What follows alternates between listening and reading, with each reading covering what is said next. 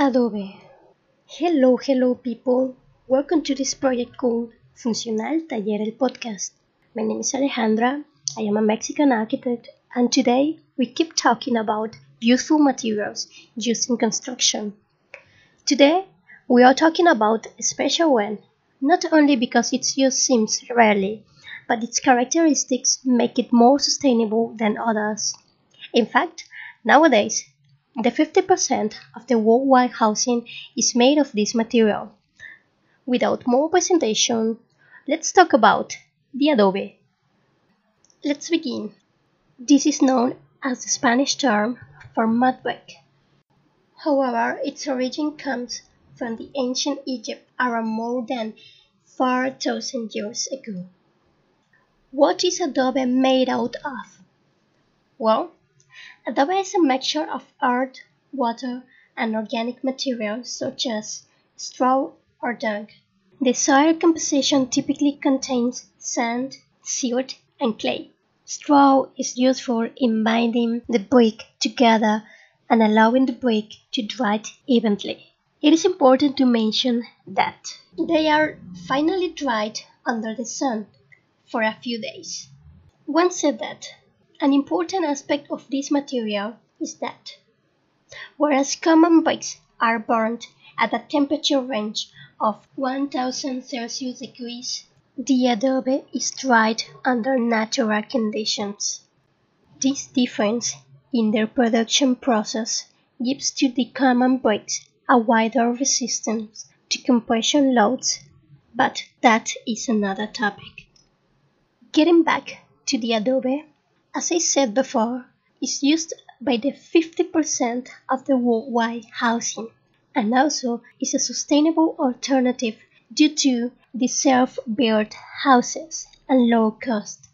However, the use of this material is variable because its process lacks of a standard system, since it's subject to empirical knowledge for each region where it's used which is why not only the use of this material, but also the production process itself.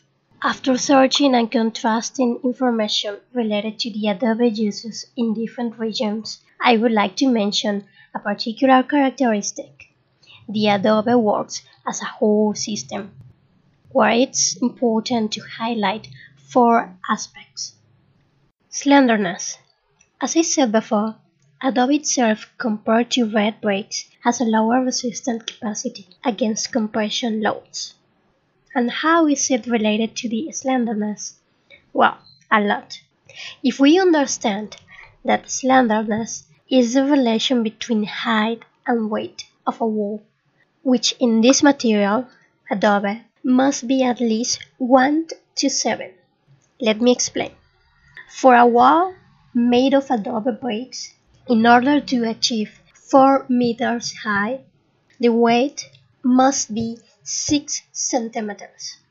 That's a lot of weight if we compare it to other materials such as red bricks and blocks that can achieve higher with less weight, sometimes two or three times less. Because of this limitation, the adobe buildings are generally made of thick walls for example, in South America, you can find churches where the greater the height, the greater the thickness. However, this limitation, that I rather call peculiarity, is the cause of the heat absorption in buildings made of adobe. The next aspect says, with respect to the buildings, the proportion must be designed and built in an integrated way in order to understand its behavior in seismic movements. Now we're talking about seism. I'd like to mention that buildings made of, of adobe are constantly earthquake resistant, which means in a seismic movement, the adobe adapts to the movements of the wave, where bricks, due to its rigidity, don't resist the wave. In summary, proportion is the balance in both longitudinal and transverse walls within a construction. The third aspect talks about the limitation of openings. By openings, I mean windows and doors. They weaken the structure since they generate a decrease in the mass of the wall.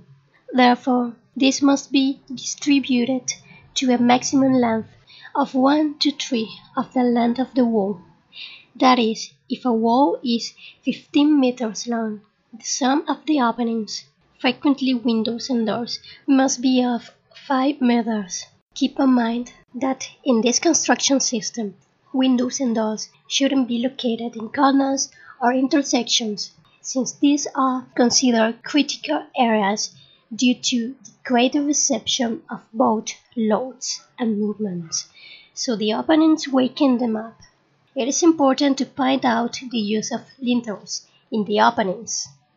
Finally, the fourth aspect, the intersection of walls, which can occur in three ways, either in a corner, in a T-form, or that there is an intersection of a double wall with one of another material, as would be the case of wood, but this one is constructively useless. Not because it's made of wood, it could be another material, but we must keep in mind the constructive effectiveness of the other one. Both in the first case and in the second, it must be ensured that the walls are intertwined with the rolls of adobe. Remember that, in addition to the properties of the material, the correct use of the material in the construction system gives it such stability and resistance that it is even tolerable against seismic movements, since if not, in the middle of an earthquake, these elements will collide, causing damage in the building. Now that you already have some constructed information, let me remind you about history. In fact, the first buildings made of adobe were built around 10 and 7000 years before Christ.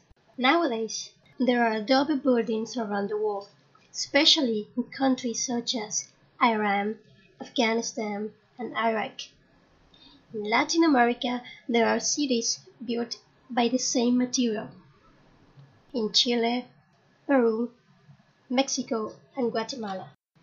To conclude, the adobe had been and will remain for a long time an alternative not only for self-construction but also for bioclimatic architecture due to its low energy consumption.